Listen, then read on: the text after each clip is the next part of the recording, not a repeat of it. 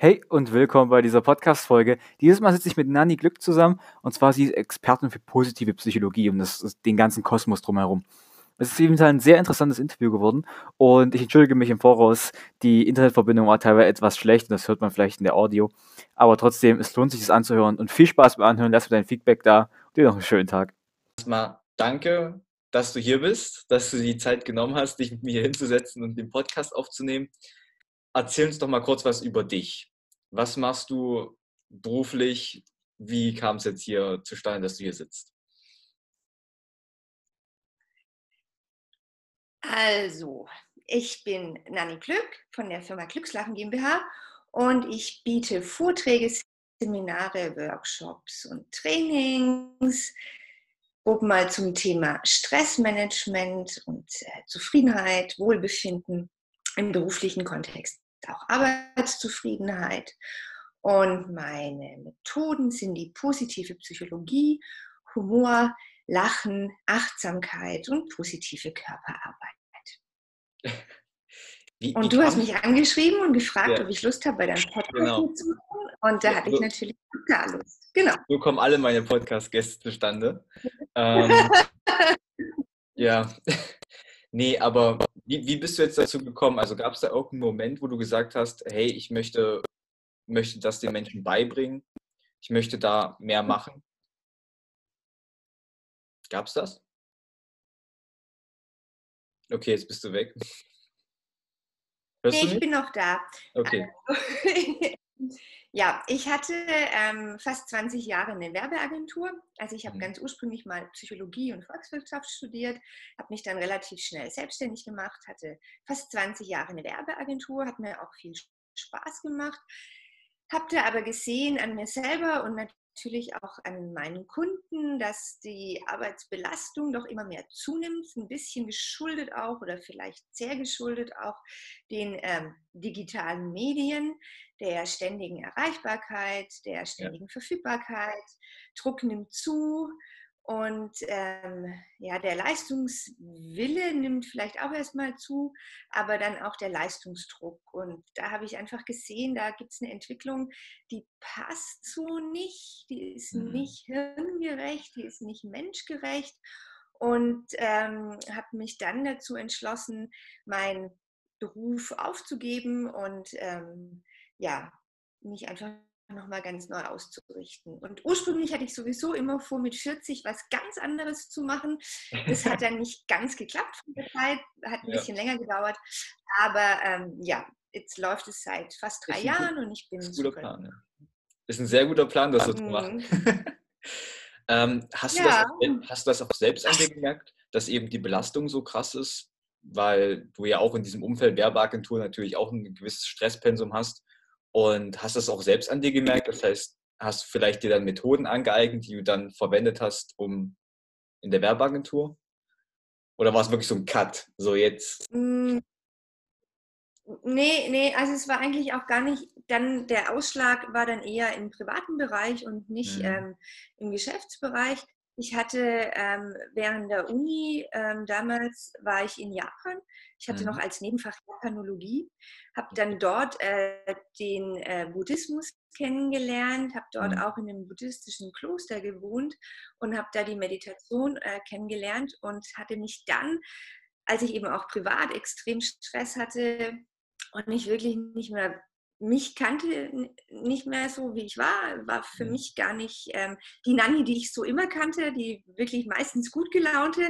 Mhm. Ähm, dachte ich, irgendwas stimmt da mit mir nicht. Und dann habe ich mich eben daran erinnert, dass ich damals in Japan ähm, im Kloster war und meine buddhistische Gastfamilie, die war immer so wahnsinnig heiter und gelassen und gelaunt und dann habe ich einfach wieder angefangen zu meditieren und da hat sich tatsächlich alles geändert. Okay. Das klingt sehr schön, ja. ja. Ähm, tatsächlich ist es ja auch so bewiesen, dass viele Mönche ähm, einfach glücklicher sind als der normale Verbraucher. Also das ist ja, die sind, die haben wenig und die sind glücklich damit. Und das ist halt was eigentlich total Schönes. Ähm, auch wenn es harte Arbeit ist, die, die sie verrichten, ähm, ist es trotzdem total schön, das mit zu beobachten. Und wenn du halt diese Erfahrung mal selbst gemacht hast, dann ist natürlich noch was komplett anderes. Weil ich sehe das jetzt so von der Distanz, aber du hast gefühlt und den Buddhismus gelebt. Ähm, das finde ich ziemlich interessant. Und dann hast du eben diese Lehren mit hier nach Deutschland genommen. Oder? Verstehe ich das richtig? Und bringst es jetzt den Leuten bei? Ja, mehr oder weniger. Also ich hatte halt ähm, mich einfach wieder an die, an die Meditation erinnert, habe das wieder mhm. gemacht und fand es dann einfach unglaublich faszinierend, wie viel dieses Viertelstunde am Tag auf dem Kissen sitzen und die Bauchdecke beim Atmen zu beobachten, mhm. wie viel das in meinem Leben verändert hat. Also wie auf einmal wieder Zuversicht in mir entstand, wie ich wieder gelingende Gedanken hatte. Und dann habe ich mich natürlich damit beschäftigt, weil ich dachte, irgendwas muss da ja passieren. Und habe mich eben mit dem menschlichen Gehirn beschäftigt und habe eben mir auch neueste Ergebnisse angeguckt, ähm, wie man äh, wie sich Meditation auf unser Gehirn auswirkt. Und ähm, ja, generell, Neurowissenschaften haben es in den letzten 20 Jahren unheimlich viel neue Erkenntnisse zutage gebracht. Und wenn wir die eben gezielt nutzen, dann können wir für unsere Gesundheit da unglaublich viel draus, äh, draus gewinnen. Und lustig ist natürlich, dass das eben die Buddhisten zum Beispiel, aber natürlich auch die christlichen Mystiker schon lange wussten, ähm, hat ihm halt irgendwie nie jemand geglaubt und jetzt kommt die Wissenschaft und sagt ja tatsächlich, ähm, es hat Effekte und es bringt wirklich was. Was, was war so der erstaunendste Fakt, den du da hattest, als du dich durch diese, diesen neurowissenschaftlichen äh, Bereich gekämmt hast? Was hat dich da so wirklich fasziniert? Also gerade was jetzt so in den neuesten Jahren so kam. Also eigentlich fasziniert haben mich zwei Sachen. Zum einen, ähm, dass unser Gehirn per se definitiv mal nicht zum Glücklichsein gemacht ist. Wir sind immer noch mit unserer Hirnversion 1.0 unterwegs, also mit Fried Feuersteins Gehirn. Und dieses Gehirn ist halt nicht dazu gemacht, zu chillen, zu entspannen und das Leben zu genießen und glücklich zu sein, sondern dieses Gehirn ist halt dazu optimiert, in einer sehr gefährlichen Umwelt überleben zu können. Und das hat ja auch wunderbar funktioniert. Problem ist halt, dass unsere heutigen Stressoren eben nicht mehr diese lebensbedrohlichen Stressoren sind, also nicht mehr der klassische Säbelzahntiger, der da ständig uns auflauert, sondern wir halt unter hm, Stressoren wie Zeitdruck oder Leistungsdruck oder interpersonellen Konflikten leiden. Und das einfach dazu führt, dass unsere naturgegebene Stressreaktion da nicht äh, dafür geeignet ist. Mhm. Und das führt eben zu vielen Konflikten. Und das fand ich ganz spannend, dass wir eigentlich gar nichts dafür können, dass wir uns so schwer tun, gelassen zu sein, heiter zu sein, entspannt zu bleiben. Chill doch mal, das ist so leicht gesagt. Wir können es eigentlich nicht. Unser Gehirn ist nicht dazu gemacht, das zu tun. Ähm, das war das eine, was mich erstaunt hat, ein bisschen erleichtert hat auch. Und das andere, was ich großartig finde, ist, dass wir ein Gehirn haben, was nie fertig ausgereift ist, was sich permanent weiterentwickelt, dass wir im Prinzip bis zu unserem letzten Atemzug die Möglichkeit haben, uns zu verändern und diese Veränderung wirklich zum Teil auch selbst steuern können. Also wir können uns tatsächlich wie ein Architekt aufschwingen und können neue neuronale Pfade in unserem Gehirn einschlagen, die dann zu mehr Zufriedenheit, zu mehr Gelassenheit und zu mehr Glück führen. Und das, das finde ich eigentlich die ermutigste yeah. Tatsache und das größte Geschenk, was uns die Natur gemacht hat. Ja, klar, das ist an sich dieser, also jetzt auf Fachchinesisch Neuroplastizität, äh, dieser ja, Faktor, genau. der ist ja unglaublich, aber man hat ja trotzdem immer diesen, diesen gewissen Kern, also diesen Kern, wo man halt hat, ja. Basisprogrammierung und das geht leider nicht weg. Also man hat ja immer diesen, diesen Angstfaktor, diesen Gefahrenvermeidenfaktor. Man kann es, denke ich mal, ausgleichen. Ich denke mal, da ist auch eine gewisse Basis vonnöten, oder? Also es wäre jetzt schlimm, wenn jemand ähm, also genau keine Angst hätte oder nicht Gefahren vermeiden würde. Hm, okay, also da setzt eben genau die Achtsamkeit ein. Wir mhm. brauchen uns keine Sorgen machen, dass wir womöglich Gefahren übersehen, wenn wir uns bewusst dazu entscheiden, die Möglichkeiten wahrzunehmen. Also es gibt äh, Studien, die zeigen, dass eben heutzutage immer noch die Menschen mehr Energie darauf verwenden, mögliche Risiken zu umgehen oder ja. möglichen Risiken zu minimieren, als ja. mögliche Chancen, die genauso da sind, zu ergreifen und zu gucken, was kann großartig werden. Das also wir gucken halt immer, oh Gott, was könnte schief gehen, was müssen wir tun, damit es ja nicht passiert. Statt zu schauen, hey, was könnte großartig werden, was könnte toll werden und da unsere Energie reinzustecken. Ja. Und die Sorge, dass wir irgendwie vielleicht doch von einem Säbelzahntiger gefressen werden, die braucht man nicht haben, weil äh, da ist unser Alarmsystem einfach so extrem reaktiv, mhm. das können wir gar nicht ausschalten. Ja. Aber diesen Fokus auf das Positive, auf das Gelingende, auf die Chancen, das ist eine bewusste Entscheidung und, und die müssen wir halt wirklich immer wieder treffen. Die ist uns nicht in die Wiege gelegt. Genauso wie die Zufriedenheit. Die Zufriedenheit ist uns auch nicht in die Wiege gelegt. Wir haben den Mangelblick, also wir gucken halt, was fehlt, was evolutionsbiologisch total richtig war. Ja. Sonst wären die nämlich verhungert, unsere Vorfahren. Aber wir gucken es halt heute auch noch. Und wenn wir in diesem Wenn-Dann-Denken befangen sind, also wenn wir denken, wenn ich endlich den Job habe, dann kann ich glücklich sein. Wenn ich endlich meinen Traumpartner habe, dann kann ich zufrieden sein. Wenn ich endlich das Auto habe, dann bin ich glücklich. Wenn ich endlich in Rente bin, dann fängt mein Leben an. Das ist natürlich ja. furchtbar, ja. weil dieses Wenn-Dann, war ja ursprünglich die Nahrung, das heißt, dieser, dieser Mangelblick, der mhm. kommt immer wieder, der ist biologisch bedingt, der wird immer ja. wieder kommen. Also wir können nie aus dem Außen versuchen, diese Zufriedenheit zu erlangen. Und die können wir eben nur erlangen, wenn wir diesen Perspektivwechsel hinkriegen, wenn wir nicht gucken, was fehlt, sondern wenn wir gucken, hey, was sind schon da? Wofür kann ich dankbar sein? Und ja. diese Ressource Dankbarkeit zu kultivieren, die ist ein ganz, ganz wichtiger Baustein, um eben diese Zufriedenheit zu erlangen. Hm. Ja, das ist schön gesagt, ja. also das ist ja, es kommt von innen, das ist natürlich klar, ähm, dass man da eben sich nicht abhängig machen sollte von Faktoren. Es ist aber auch immer schwer, das so in die Wege zu leiten, gerade wenn nicht jemand einen auf diesen Pfad bringt. Weil irgendwann muss man ja diese Weichen stellen, dass man jetzt eben sagt, okay, der Einzige, dem mein Glück wirklich am Herzen liegt, bin ich selbst. Und deshalb muss ich auch dafür sorgen. Und das finde ich immer. Ja. Du stößt dann wahrscheinlich dieses Denken an als ähm, positiver Psychologie. Naja, du gibst diese. Also,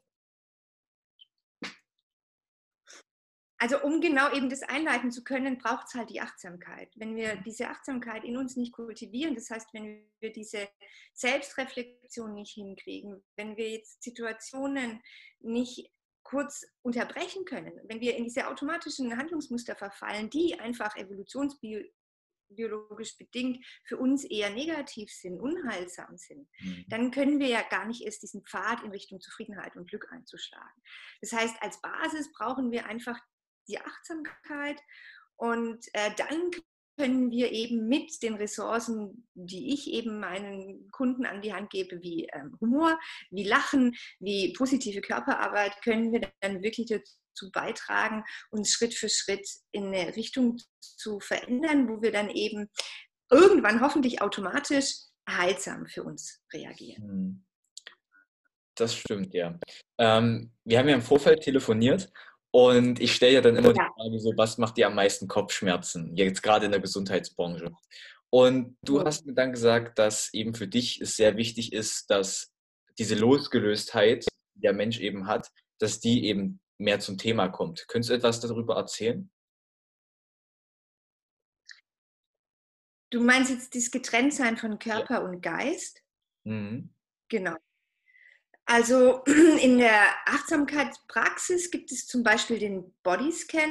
Ich weiß nicht, ob du den jetzt kennst oder ob unsere Zuhörer, Zuschauer den kennen. Da geht es im Prinzip darum, dass man einfach ohne zu bewerten, ohne zu beurteilen, muss seinen Körper wahrnehmen. Und man beginnt da zum Beispiel bei den Füßen und arbeitet sich dann so durch den ganzen Körper durch und versucht einfach so eine ganz freundliche, nicht wertende Haltung einzunehmen und all das, was von Moment zu Moment an Körperempfindung da ist, einfach nur wahrzunehmen. Und das Erstaunliche ist, dass am Anfang die meisten Menschen einfach Probleme haben, ihren Körper überhaupt wahrzunehmen. Also die spüren, wenn man denen so ein Körperschema gibt und die sollen hinterher einzeichnen, was sie spüren konnten, dann können die am Anfang vielleicht Füße spüren oder Hände spüren, aber mehr können die nicht spüren. Also die können, je näher das dann auch in das Innere geht, also Organe oder so zum Beispiel, das mhm. ist komplett unmöglich für die, das zu spüren. Und das finde ich sehr erschreckend, dass viele Menschen gar keine, kein Körperempfinden richtig haben, kein Körperbewusstsein mehr haben. Und, ähm, und dann auch ihren Körper als was sehen, wie so mein Auto. Das ist so ein Teil, das bringt mich jetzt von der Wohnung hierher und jetzt sitze ich hier und es ermöglicht mir, mit dir zu sprechen, aber letztendlich äh, bin ich vielleicht irgendwas anderes. Und, ja. und ähm, ich war im August bei einem Ärztekongress in Berlin und da ging es auch so ein bisschen um Body-Mind-Medicine. Mhm. Und da war ein Professor, der hatte einen Vortrag gehalten, der war richtig gut und der hatte was gesagt und das hat mich also erst zum Lachen gebracht, aber hinterher dann natürlich sehr, sehr zum Staunen. Und äh, zwar meinte er, dass eben ähm, Geist und Körper zusammengehören, also dass Krankheiten nicht nur auf der körperlichen Ebene betrachtet werden können. Mhm. Und also für mich ist das was ganz Selbstverständliches und ich finde es absurd, wenn man das trennt. Aber er sagte tatsächlich, ähm, im Medizinstudium trennt man das einfach. Und, und das finde ich halt ähm, krass, dass man ja, dass ich halt, das hier ist meine Hand, ich sage meine Hand, aber letztendlich bin es auch ich, das ist auch ich Hand. Und, ähm, und, und dieses Gefühl dafür, für den eigenen Körper, ich glaube, wenn sich das ändert, wenn man wieder mehr in seinem Körper zu Hause ist, dann kümmert man sich automatisch auch anders um ich, sich selbst und achtet mehr drauf, was man isst, wie man sich bewegt und ähm, ja, wie man mit sich umgeht, wie man mit anderen umgeht. Ähm, und und ich finde es unglaublich wichtig, sich wieder im Körper wahrzunehmen und den Körper zu spüren. Und geht ja vielen so, die sitzen den ganzen Tag am Rechner und am Abend stellen sie fest, dass sie hier eine Wahnsinnsverspannung haben. Die mhm. ist jetzt nicht am Abend auf einmal gekommen, die ist ja schleichend über den Tag entstanden. Und die entsteht eben deshalb, weil man den nicht mehr wahrnimmt. Man nimmt gar nicht mehr wahr, wie sitze ich eigentlich da, was habe ich für eine Haltung, was mache ich eigentlich, esse ich gerade was, esse ich nichts, trinke ich was. Ich nehme mich nicht mehr wahr. Und mhm. das finde ich das bereitet mir tatsächlich am meisten Kopfschmerzen. Ich denke aber auch, da liegt das größte Potenzial, wenn wir die Menschen wieder dazu bringen können, sich in ihrem Körper erstmal zu fühlen und dann auch wieder wohl zu fühlen, dann äh, würde sich wahrscheinlich äh, vieles erübrigen. Ja, also das heißt auch, dass könntest du dir so vorstellen, wie viele Krankheiten eigentlich mental sind, also die wirklich wirklich mentale Ursachen haben, wodurch dann eben das Krankheitsbild entsteht, weil es ist ja immer so, so eine Sache, wenn jemand zum Beispiel ähm, nicht mehr laufen kann, dann wird das ihn auch psychisch belasten. Als Beispiel. Das, das nimmt sich ja immer gegenseitig mit, weil es eben verbunden ist, wie du schon sagst. Aber könntest du dir vorstellen, wie viele Krankheiten, die wir eigentlich in der Schulmedizin eigentlich als körperliche Krankheit behandeln, eigentlich geistig sind? Also ich denke, dass jede Krankheit auch eine mentale Komponente hat. Wirklich jede. Also auch ein Schnupfen. Wenn ich Schnupfen bekomme, dann bekomme ich den, wenn mein Immunsystem gerade nicht so gut funktioniert. Und warum funktioniert mein Immunsystem gerade nicht so gut? Vielleicht, weil ich zu wenig schlafe. Warum schlafe ich gerade zu wenig? Ähm, mhm. ja warum kriege ich nicht diesen erholsamen Schlaf, damit mein Immunsystem so arbeiten kann, wie es arbeiten muss? Und ich kann natürlich noch einen Schritt weiter gehen und kann sagen, jede, jede Sportverletzung oder überhaupt jeder Unfall kann, hat natürlich auch irgendwo wieder eine mentale Komponente. Warum war ich unachtsam? Warum habe ich den nicht gesehen? Also letztendlich ist es für mich untrennbar. Mhm. Es gibt natürlich Krankheiten, die sind viel klarer auf einer psychosomatischen Ebene zu verorten wie andere. Mhm. Aber letztendlich ist alles hat alles diese mentale Komponente. Hm. Wir, wir können uns ja nicht abkoppeln von uns. Okay, ja, das stimmt.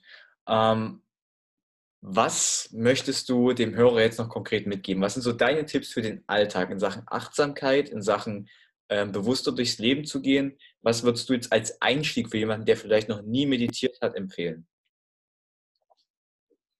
Also ich empfehle tatsächlich so eine zwei Minuten Meditation jeden Morgen und ähm, das bringt einfach auch schon unheimlich viel. Und es ist relativ simpel. Man nimmt sich den Handywecker, stellt ihn auf zwei Minuten, nimmt eine Haltung ein, die ziemlich bequem ist. Es kann auch gerne auf dem Rücken liegend sein. Sollte man sich halt sicherstellen, dass man nicht einschläft. Ja, Deshalb das, vielleicht lieber auch. Genau.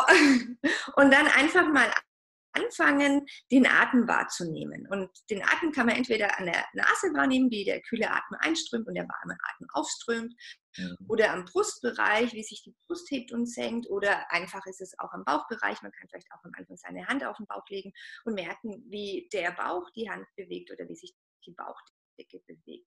Wichtig ist, den Atem nicht zu beeinflussen, nicht zu manipulieren, sondern den Atem einfach frei fließen zu lassen und dann stellt man fest, dass einem das vielleicht für zwei, drei Atemzüge gelingt und dann fangen die Gedanken an, auf Reisen zu gehen. Mhm. Das ist ganz normal. Und sobald man feststellt, hey, ich bin ja nicht mehr bei meinem Atem, erstmal kurz freuen, ja, yeah, ich habe es gemerkt. Und dann ganz ähm, freundlich einfach die Aufmerksamkeit wieder auf die Beobachtung des Atems richten. Und das macht man dann zwei Minuten und ähm, einfach mal jeden Tag machen. Und das ist wirklich das Entscheidende, das tägliche Üben, ja, das Tun. Und wenn man das mal zwei, drei Wochen macht, dann stellt man fest, ach, vielleicht mag ich morgens auch mal fünf Minuten sitzen oder zehn Minuten. Und dann wird sich das nach und nach verändern. Und ich verspreche euch, es wird sich unheimlich viel in eurem Leben verändern. Das wäre Tipp 1. Und Tipp 2, und der hört sich auch total profan an, ja. Fokus auf das Gute, Fokus auf das Gelingende. Und da könnt ihr euch einfach mal vor einen Spiegel stellen und euch einen Spiegel angucken. Und ich habe da eine Übung, die mache ich auch immer mit meinen Kursteilnehmern. Die kriegen alle Handspiegel und dann nehmen die diesen Handspiegel. Und das Erste, was die machen, ist also die gucken erstmal alles an, was nicht passt, was nicht gut ist. Ja. Und ähm, meine Aufgabe wäre, guckt euch an und findet Sachen, die toll sind an euch. Also guckt irgendwie mhm. das an und dann stellt ihr schon mal fest, oh wow, mit meinen Augen kann ich ja sehen. Hey, großartig, mit der Nase kann ich riechen. Wow, super. Also das, ja. das hört sich wirklich äh, profan an, aber das, das ist so wichtig Fokus auf das Gelingende, auf das Gute, auf das Positive. Und wenn ihr eine Person habt, mit, denen, mit der ihr echt nicht gut zurechtkommt, vielleicht ein Kollege oder irgendjemand, der euch permanent nervt, der euch sofort auf 180 bringt, dann auch eine einfache kleine Übung. Findet jeden Tag zwei oder drei Sachen an dieser Person, die echt gut sind. Irgendwas, was die Person gut kann oder wo die vielleicht schön aussieht oder irgendwas Gutes an der. Und ich verspreche euch, diese Person wird euch nicht mehr nerven. Dieses Verhältnis zu diesem Menschen wird sich um 180 Grad ändern und es wird einfach gut. Das, das kenne ich tatsächlich. Ich, wo habe ich denn das? Ich habe das in irgendeinem Buch mal gelesen. Es war jetzt kein Beziehungsratgeber, auch wenn das danach klingt. Da habe ich gelesen, ähm, du solltest jeden Tag an deiner Frau drei Sachen finden, für die du sie liebst, um die Beziehung eben aktiv und frisch zu halten. Ja. Das habe ich da genauso gelesen. Das ist sehr, sehr, also ich habe es noch nie auf Kollegen oder so übertragen, weil ja, aber das ist eigentlich ein sehr, sehr guter Ansatz. Ähm, Nani, wo können die Leute ja, dich finden? Ah ja, gerne im Internet unter www.glückslachen.de, also Verlinke ich, ja. www.glückslachen.de Lachen wie Glück, ist ja mein Nachname, Glück. Ja, und stimmt. Lachen tue ich ja auch sehr gern, glückslachen.de. Und ich ähm, bin bundesweit im Einsatz, also mir ist kein Ort zu, zu, weit weg. Ich komme überall hin und am liebsten bin ich bei Unternehmen und ähm, ja, mache Trainings mit den Mitarbeitern vor Ort. Alles klar. Vielen Dank. Danke, dass du da warst. Vielen Dank, dass du bis hierhin gehört hast. Ich hoffe, dir hat die Podcast-Folge gefallen. Lass mich auf jeden Fall dein Feedback wissen. Schreib es mir auf Instagram unter Schinski oder Michael Kaczynski. Kannst mich einfach eingeben und mir das sagen. Ähm, lass eine Bewertung da, falls du es auf Apple hörst. Das würde mich wirklich, wirklich unterstützen, diesen Podcast voranzubringen. Ich möchte mehr Gesundheitsunternehmer hier auf diesen Podcast holen. Das heißt, wenn dir irgendjemand einfällt, den du gerne hier hören würdest, der mehr über sich erzählen soll, schreib es mir einfach. Ich bin immer dankbar über Gäste. Und ja, einen schönen Tag dir noch.